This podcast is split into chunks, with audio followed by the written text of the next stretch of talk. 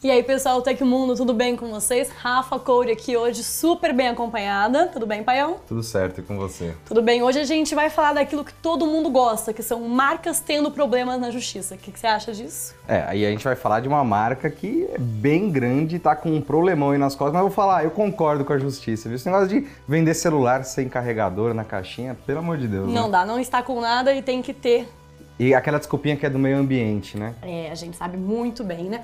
Então, vamos lá conhecer as notícias de hoje.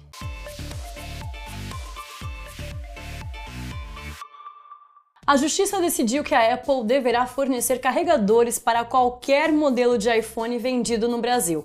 Enquanto a decisão não for cumprida, a venda dos smartphones continuará suspensa, como decidido pelo Ministério da Justiça e Segurança Pública em setembro do ano passado. De acordo com a Advocacia Geral da União, a deliberação foi uma vitória contra a empresa da maçã, que havia solicitado um mandado de segurança pedindo a suspensão do processo administrativo que interrompeu a venda dos celulares sem fonte. A decisão foi assinada pela desembargadora federal Daniele Maranhão do Tribunal Regional Federal da Primeira Região. A magistrada concordou com os argumentos da AGU, reconhecendo que as medidas tomadas contra a Apple são justas. No tribunal, os advogados da AGU argumentaram que as sanções contra a gigante de Cupertino são válidas, porque respeitam o entendimento de órgãos do Sistema Nacional de Defesa do Consumidor, que inclui o PROCON, o Ministério Público, a Defensoria Pública e outras entidades. Segundo a AGU, ao vender iPhones sem o carregador na caixinha,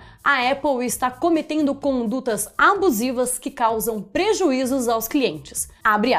A decisão protege o interesse dos consumidores, garante que ao comprar um smartphone receberão os respectivos carregadores que indiscutivelmente é um produto necessário para o uso do smartphone. Fecha aspas, argumentou Rodrigo Carmona, coordenador-geral de contencioso judicial da consultoria jurídica junto ao Ministério da Justiça. Apesar da decisão do MJSP ter proibido a venda de celulares a partir do iPhone 12 em todo o território nacional, a marca norte-americana continua comercializando normalmente os aparelhos. A AGU pontuou sobre esse fato argumentando que, por causa do porte econômico da empresa, continuar a prática ilegal da venda de celulares sem carregador tem sido mais vantajoso do que se adequar às regras. Com valor de mercado de mais de 2,4 trilhões de dólares, a Apple é a companhia mais valiosa do mundo atualmente. A título de curiosidade, o valor da companhia é maior que o PIB do Brasil, que fechou 2022 em 9 trilhões de reais, ou seja, apenas 1,75 trilhão de dólares. A gente sabe o potencial que o estudo tem de mudar a nossa vida, né? Mesmo que você já tenha uma formação ou uma profissão, é legal pensar que nunca é tarde para fazer um curso para se especializar ou simplesmente aprender uma coisa nova.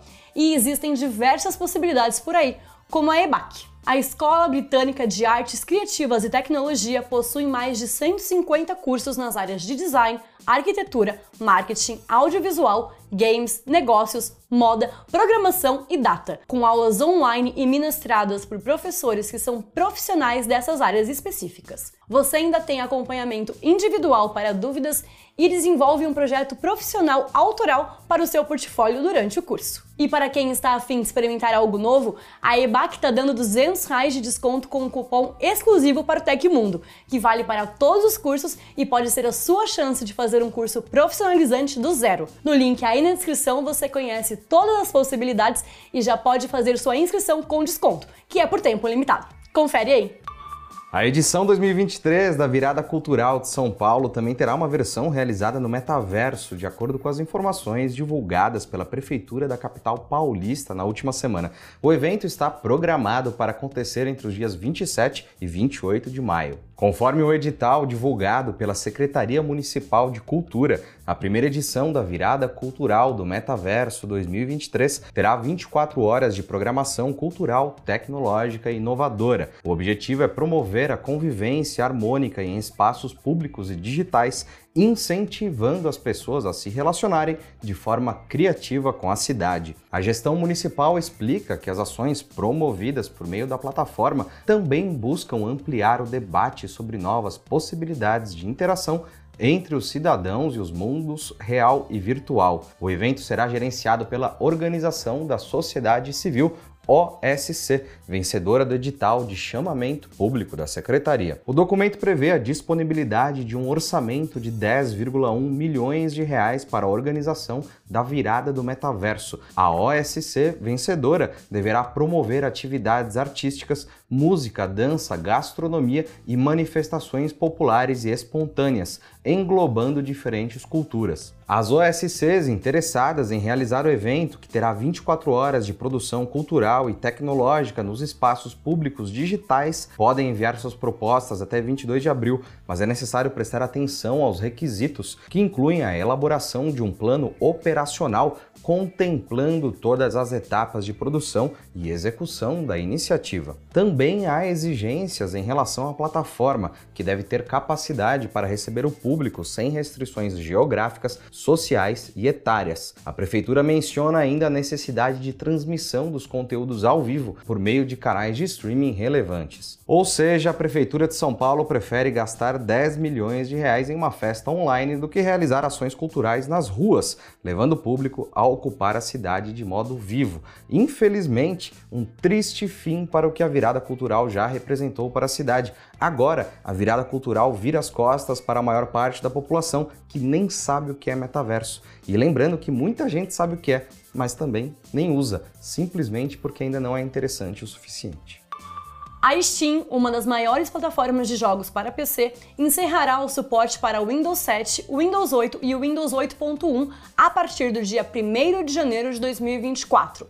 A informação foi revelada no anúncio da última atualização do beta do serviço da Valve. Após essa data, o Steam Client não será mais executado nessas versões do Windows. Para continuar usando a Steam e quaisquer jogos ou produtos adquiridos por meio do serviço, será necessário atualizar para uma versão mais recente do Windows, citou a nota. A versão beta da Steam já mostra o alerta aos usuários do Windows 7, 8 ou 8.1 sobre o fim do suporte e recomenda mudar ou atualizar o sistema operacional da Microsoft. Em breve, essa notificação será vista pelos jogadores que usam a versão estável da plataforma. Os recursos mais recentes do serviço dependem de uma versão incorporada do Google Chrome, que não funciona mais em versões antigas do Windows. Além disso, as versões futuras da Steam exigirão recursos e atualizações de segurança presentes apenas no Windows 10 e superior, destacou a nota da Valve. A base de usuários do Windows representa 96,37% do total de contas ativas na Steam, sendo que o Windows 7, 8 ou 8.1 equivalem a apenas 1,86% dos jogadores de PC, enquanto o Windows 10 e o Windows 11 têm o maior número de adotantes, com 62,33% e 32,06% respectivamente. Em janeiro de 2023, a Microsoft deixou de oferecer suporte para atualizações de segurança no Windows 7, 8 e 8.1. Os softwares lançados há mais de 10 anos também deixaram de receber suporte de outros serviços, como o Google Chrome. No geral, a recomendação é atualizar os computadores para as novas versões do sistema operacional. No caso de máquinas mais antigas, as próprias empresas sugerem a aquisição de PCs mais modernos com garantia de maior vida útil, o que necessariamente não é o caso de muita gente. Pois é.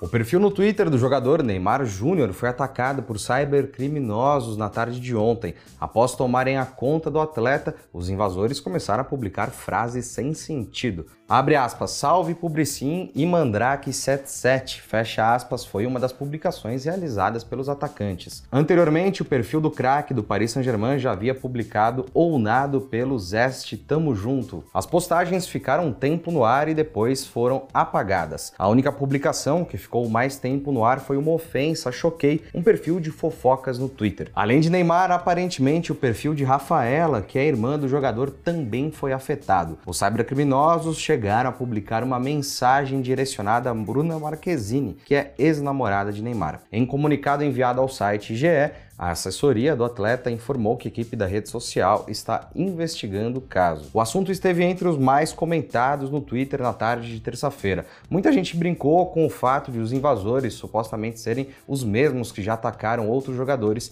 e até entidades como a Anvisa a empresa Relativity Space realizou o primeiro lançamento de um foguete quase inteiramente impresso em 3D, o Terran One no complexo de lançamento 16 na estação da Força Espacial de Cabo Canaveral, na Flórida, em 22 de março de 2023. Embora a segunda etapa não tenha disparado e tenha caído no Oceano Atlântico, a missão foi considerada um sucesso pela empresa, porque o objetivo como protótipo era demonstrar que um foguete impresso em 3D podia operar como um lançador orbital. A parte inferior do foguete, que dá o impulso inicial no lançamento, esgotou seu combustível e então se separou da parte superior do foguete. Mas o motor destinado a impulsionar essa parte pareceu acender apenas brevemente, deixando-o sem energia suficiente para atingir a órbita. A missão, apelidada de Good Luck Have Fun ou Boa Sorte Divirta-se em português, lançou o que a empresa descreveu como um veículo protótipo, juntamente com um pedaço de metal, que é o primeiro objeto impresso pela gigantesca impressora 3D da Relativity como um token comemorativo. E ele não carregava um satélite de cliente, como será o caso dos futuros lançamentos de foguetes da empresa. O Terran One é o primeiro da família de lançamentos do Relativity Space e é 85% impresso em 3D, incluindo os motores, que são feitos de uma liga proprietária de 100 peças impressas. Quando em serviço comercial, esse foguete conseguirá enviar cargas de até 1.250 kg para órbitas baixas da Terra e de até 900 kg para órbitas síncrona do Sol, por um preço de lançamento anunciado de 12 milhões de dólares. O banco digital C6 reportou um prejuízo de 2,2 bilhões de reais em 2022, sendo 1,8 bilhão de reais concentrado no segundo semestre. O número representa um resultado negativo, três vezes pior do que 2021, quando a perda foi de 600 milhões de reais. O resultado surpreendeu o mercado, uma vez que outras instituições, como Nubank, Inter e PicPay, celebram o alcance do break-even, mesmo em um momento de crise financeira global. O C6 Bank, fundado em 2019, ainda não deu lucro e parece estar longe desse ponto de equilíbrio financeiro. As receitas com intermediação financeira foram de 3,7 bilhões de reais, um salto de 224% em relação ao ano anterior. As operações de crédito saíram de 6 bilhões de reais em 2021 para 14 bilhões de reais em 2022. Os ativos totais dobraram, chegando a 39 bilhões de reais, bem como o patrimônio líquido, que ficou em 2,6 bilhões de reais. Por outro lado, as provisões contra inadimplência foram de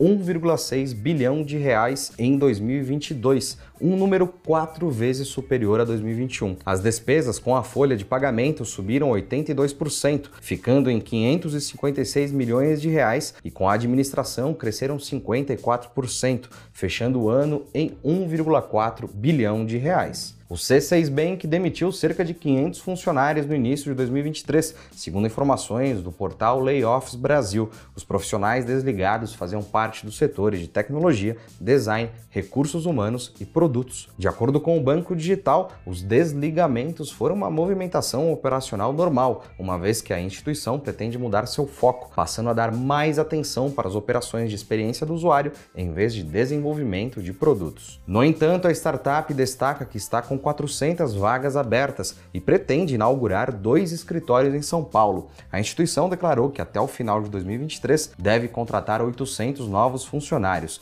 Aspas, o número de novos funcionários neste ano superará em centenas de posições o número de profissionais desligados. Fecha aspas, escreveu em nota o banco. Os prejuízos não abalaram a confiança dos investidores no C6 Bank, Ano passado, os acionistas aprovaram uma capitalização de 3,6 bilhões de reais, que quase dobrou o capital social da empresa, que passou a ser de 6,5 bilhões de reais.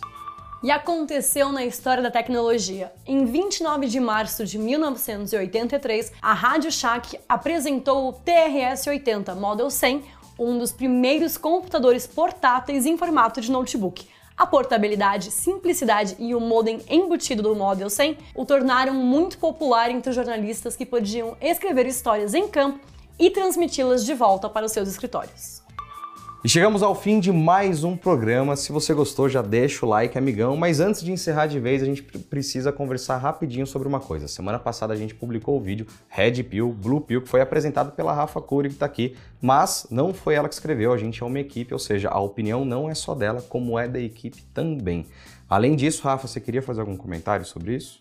Não, é lembrar que a gente tem que se defender e não se ofender em todos os âmbitos. Se a gente está discordando de alguma coisa, a gente não precisa ofender ninguém para vencer esse argumento. Exatamente. Tudo que você discorde, você está sempre podendo deixar seu comentário aí embaixo de um modo cordial e bacana. Tamo combinado, gente? Tamo junto, a gente se vê no próximo programa. Um abraço e tchau, tchau.